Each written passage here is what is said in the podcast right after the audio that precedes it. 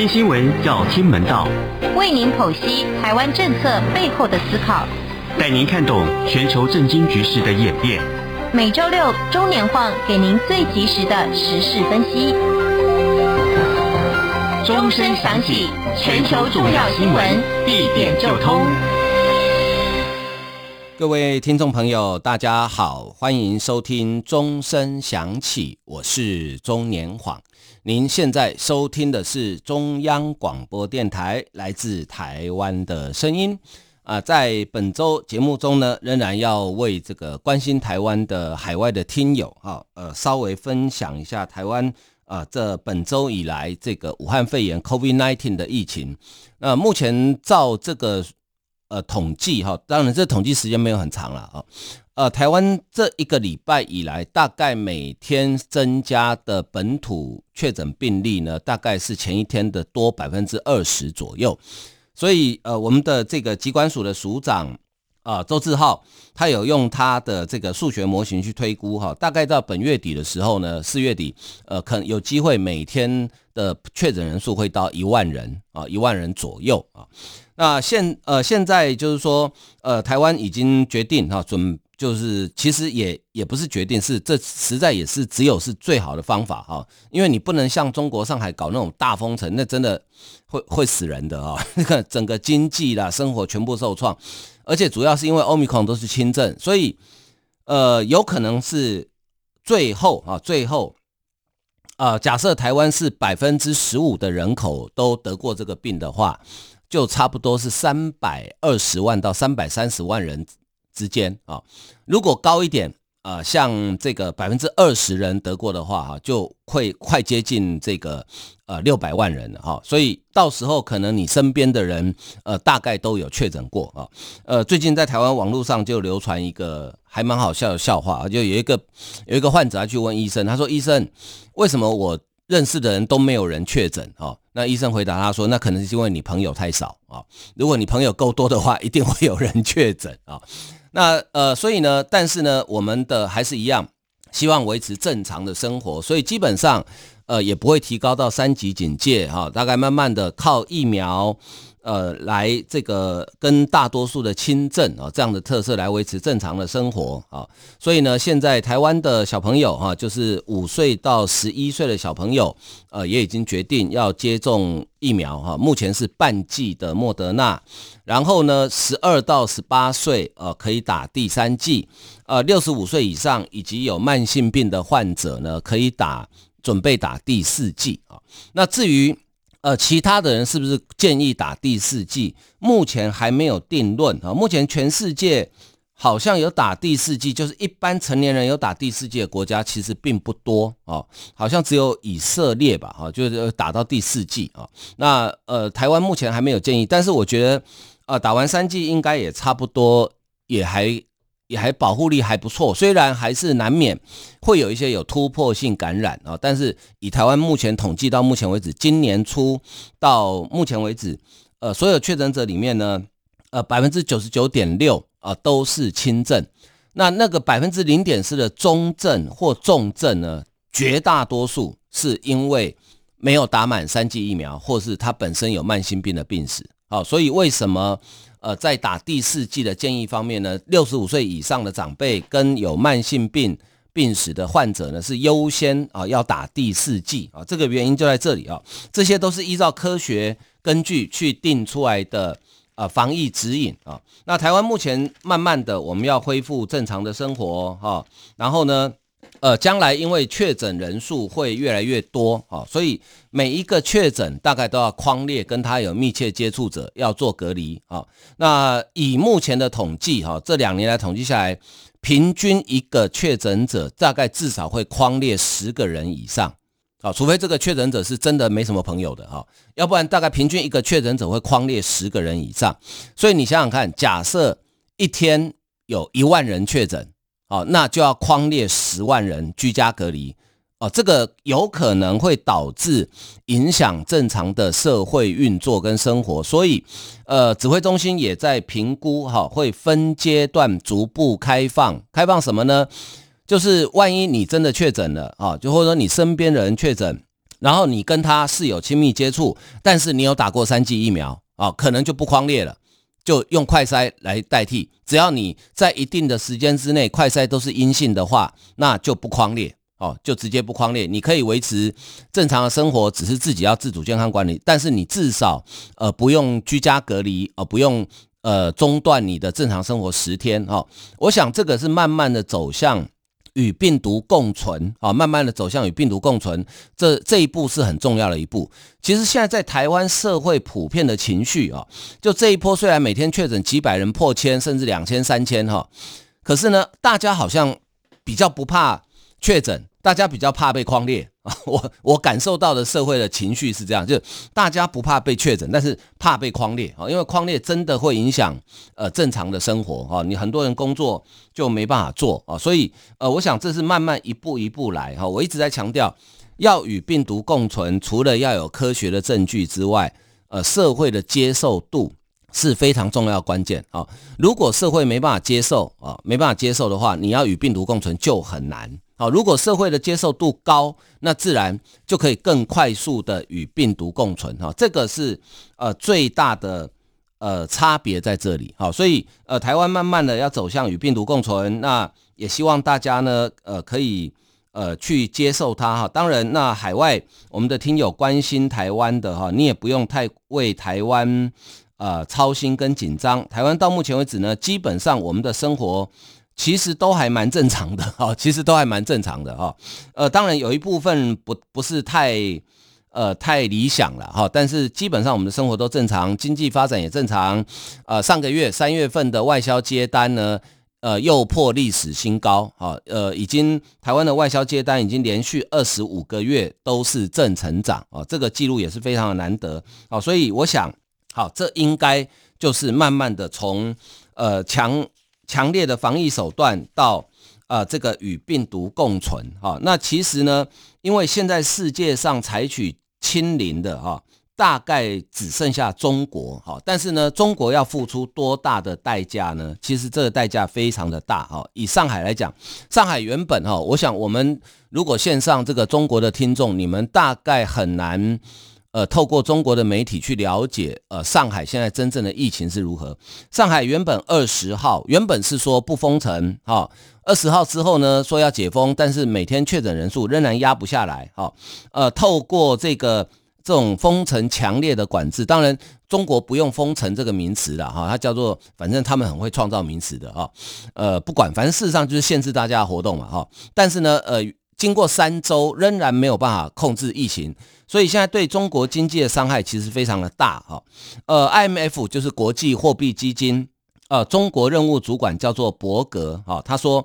美中两大经济体的货币政策差异呢，是导致外资撤离中国的主因。好，那外资为什么要撤离中国呢？中呃多家外资说呢，中国坚持清零政策。上海等地延长封锁措施，已成为中国经济跟股市的主要风险啊，迫使他们削减持股，将标的转为防御类股啊。呃，伯格他说呢，美国联准会已经暗示会扩大升息哈，最新的消息呃可能会再升息两码啊，因为美国的通膨太高了，受不了哈，所以可能最近会再升息两码。那中国人民银行呢，实现在其实世界上主要的经济体。大概都受到通货膨胀的困扰啊，台湾已经连续八个月，呃，CPI 物价指数超过两趴啊，所以大多数的央行现在采取的做法是升息，就是希望能够抑制通膨。但是中国呢，反其道而行，中国的人民银行前几天才宣布实施货币宽松政策，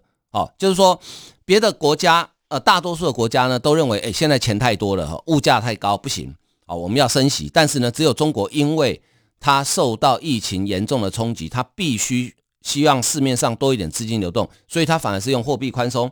呃，这个货币政策跟美国刚好相反啊，导致两大经济体的殖利率已经没有利差了，促使投资人转移阵地。中国十年期公债殖利率跟美国同天期公债殖利率已经没有利差的优势，这是二零一零年以来第一次看到。好，那。伯格指出，这是国际总体经济运作法则。我们看到中国相对利率位置出现重大的变化，这跟中国成长放缓啊高度相关。而主要先进的经济体呢，刚好相反，尤其是美国。其实美国跟主要先进的经济体在今年开始，其实经济成长还不错啊。三月份的时候呢，全球基金已经透过沪港通跟深港通。出售价值超过七十亿美元的 A 股股票，七十亿美元大概就是台币的一千多亿。哈，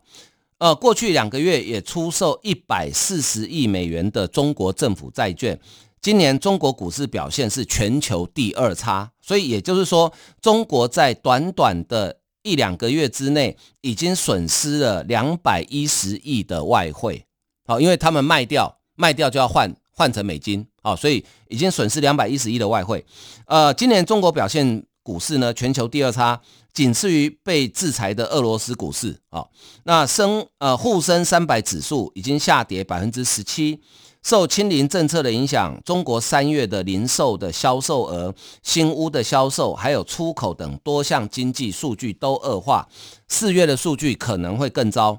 啊，百达财富管理、信安环球投资公司等国际基金公司，以及聚焦投资中国的四城投资，还有啊苏涛资呃龙涛资产啊，都指出中国在多个大城市实施长达数周的严格封锁措施，已经让居民跟企业付出沉重代价。呃，百达财富管理亚洲总体经济研究主管叫 Don Chen 啊，他说。投资人从二零二零年以来就担忧中国对多个产业的监管打压，如今他们更担心清零政策会拖垮消费者还有企业的信心与经济。华宝基金管理公司首席经济学家李慧勇啊，他说，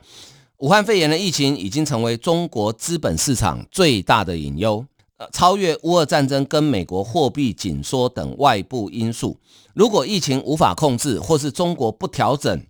呃，现在的清零政策的话，中国经济会进一步受到重创哦。可是目前看起来，呃，中国似乎并没有要调整哦，中国似乎并没有要调整哦。所以，呃，他们现在用了一个名词哈，就是说呢，在上海划几个管制区啊，就是比较小的区，然后呢，呃，确诊的人就塞到管制区里面去，然后通通不算。外面上海的确诊，就是说管制区外正常生活啊，这有点像租界的概念哈，就是以前上海不是很多英租界、法租界吗？哈，就是有点像租界的概念啊，就是但是这样子这样的方法到底好不好，有没有效哈？恐怕也没人知道哈。我觉得中国这次对上海采取这么严格的管制哦，犯了一个非常大的错误，就是说他以为上海是像武汉一样的内陆城市，其实错了啊。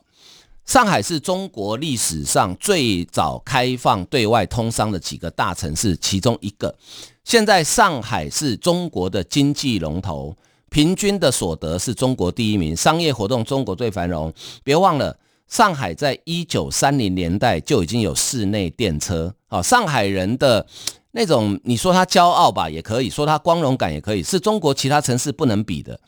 当他们受到这个待遇的时候，你觉得上海人能忍、能吞得下这口气吗？哦，大概很难。所以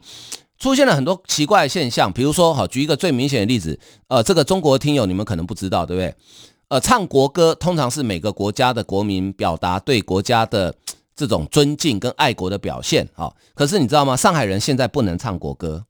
为什么？你知道为什么上海人现在不能唱国歌吗？因为呃，我想中国听友很清楚国中国的国歌哈，《义勇兵进行曲》，其实它原本是在这个二战期间哈，对日抗战期间非常流行的一首歌哈，它是某一个连续剧的主题曲吧。后来中国呃共产党一九四九年呃成立中华人民共和国之后，把它当做国歌，它里面有几句，他说：“起来吧，被奴役的人民，起来吧，被压迫的人民。”啊，所以现在中国不准上海人市民唱这首歌。哎，这是国歌哎，国歌不能唱，这种天下奇谈大概只有中国看得到。哦，好啊，我们先休息一下，欣赏一首音乐。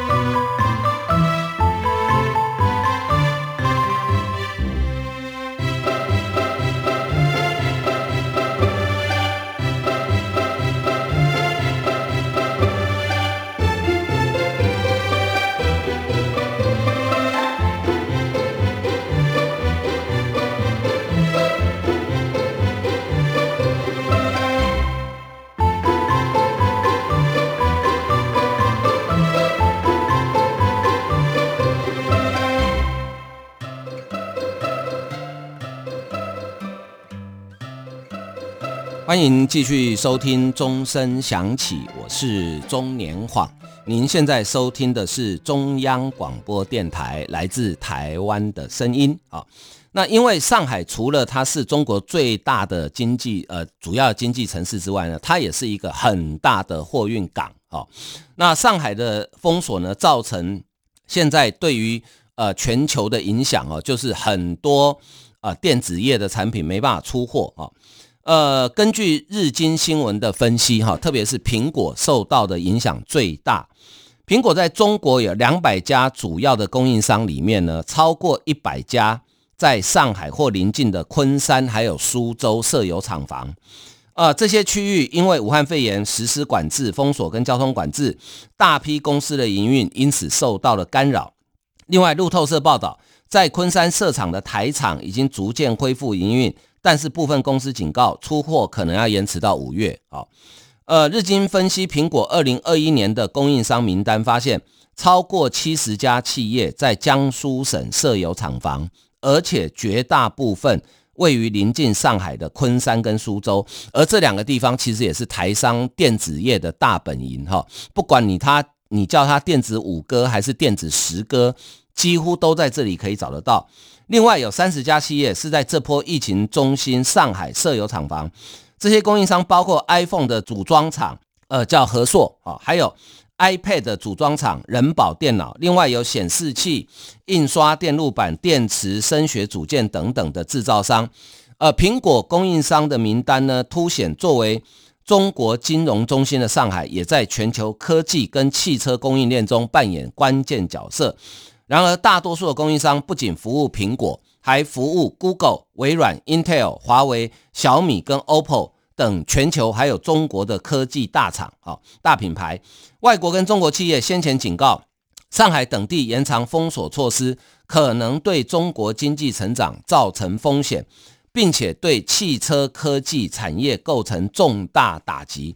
部分厂商已经警告，目前的混乱。恐怕会冲击年底耶诞节购物旺季的供货啊！哎，现在才几月？现在才四月啊！尽管中国副总理刘鹤已承诺要稳定工业发展，还有供应链，同时指示地方政府不要阻挡关键物流的运输，但是上海跟苏州也公布了六百六十六家重点企业白名单哈，这里面很多都是台商，就说你们在白名单里面这些厂商呢，可以正常工作啊，可是呢，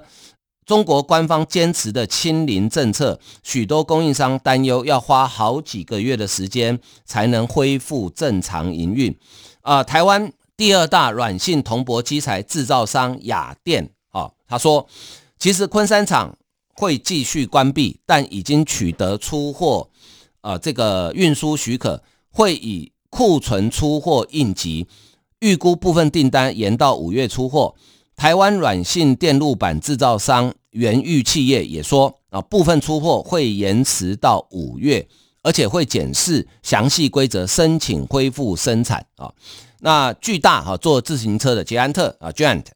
呃，其昆山电动车自行厂仍然继续关闭，一旦复工之后，员工要加班生产啊。台达电呢，则是说因为中国封城，四月两成的产能受到影响，五六月情况。才会有所改变哦，所以你看啊，这个就是呃上海哈整个封城它造成的影响，因为它不止上海，它还有周边的城市，昆山、苏州，甚至连无锡都会受影响啊。所以呃再加上上海本身是一个超级大的商港，所以很多货柜塞在港口根本动弹不得啊，所以造成非常大的影响啊。这个是。呃，但是中国呢，我之前讲过，呃，中国这一次的坚持清零呢，并不是基于公卫的专业考量，而是出于政治考量。好，那既然是政治考量，呃，就没什么道理好说的。特别是在中国那种独裁威权的国家，你还有什么道理好讲的呢？他就是，反正我就是政治考量嘛，啊，就是为了，呃，习近平在秋天的二十大里面呢，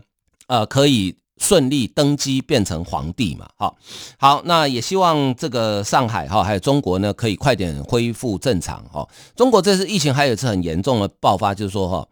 因为他们打中国打的疫苗大多数是科兴跟国药，好，那已经证明新加坡的研究说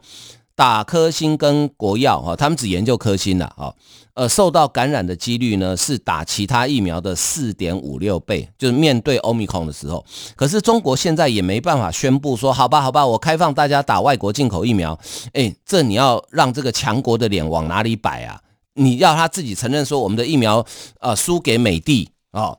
这不可能的事情嘛。所以可怜了中国人民哈，辛苦你们了。好，好，继续来关心这个俄乌的战事哈。那。一样哈，现在双方是处于一个呃这个风雨前的宁静啊。呃，俄罗斯已经定下了一个胜利纪念日，就是五月九日啊。大家知道这个五月九日怎么来的吗？呃，也就是二战期间，当时德国希特勒攻打苏联啊，双方的惨战斗非常的惨烈。呃，最后德军因为没有办法同时应付东西两面战事啊，所以呃。攻打，再加上这个苏联当时的那个东将军来帮忙，就是实在太冷了哈，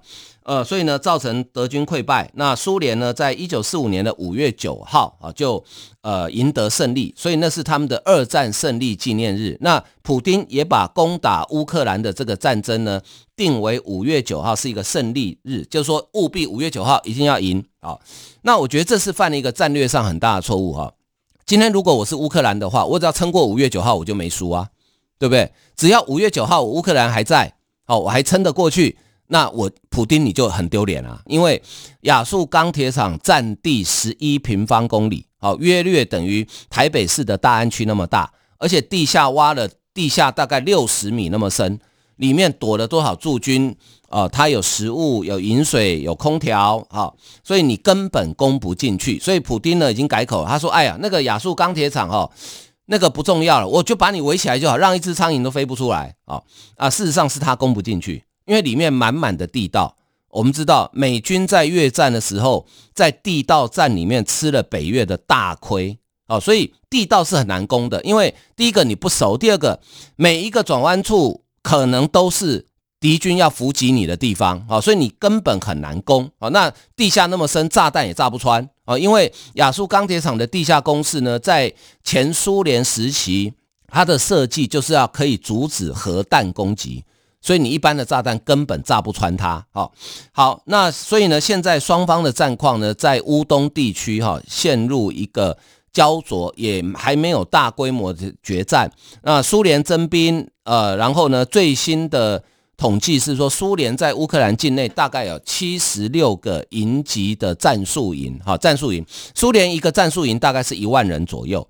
那七十六个大概就七八万啊，全几乎全部集中在乌东。那乌克兰也不断的呃得到盟国的军事援助啊，美国总统拜登前两天才宣布再给八亿元的军军事援助啊，所以合计美国已经援助乌克兰超过三十亿美元了哦，这笔金额其实蛮大的，而且拜登还讲哦，他说。后面的援助会源源不绝，哈，不会停啊。那好，那这一场战争呢，其实全世界所有的战略军事专家都在研究，研究什么呢？就是为什么俄罗斯这个全球第二大军事强国，竟然要打一个乌克兰，哈，看起来是很弱不堪一击的国家，竟然打得那么辛苦，而且连自己黑海舰队的旗舰莫斯科号都被两枚以前听都没听过的反舰飞弹给击沉。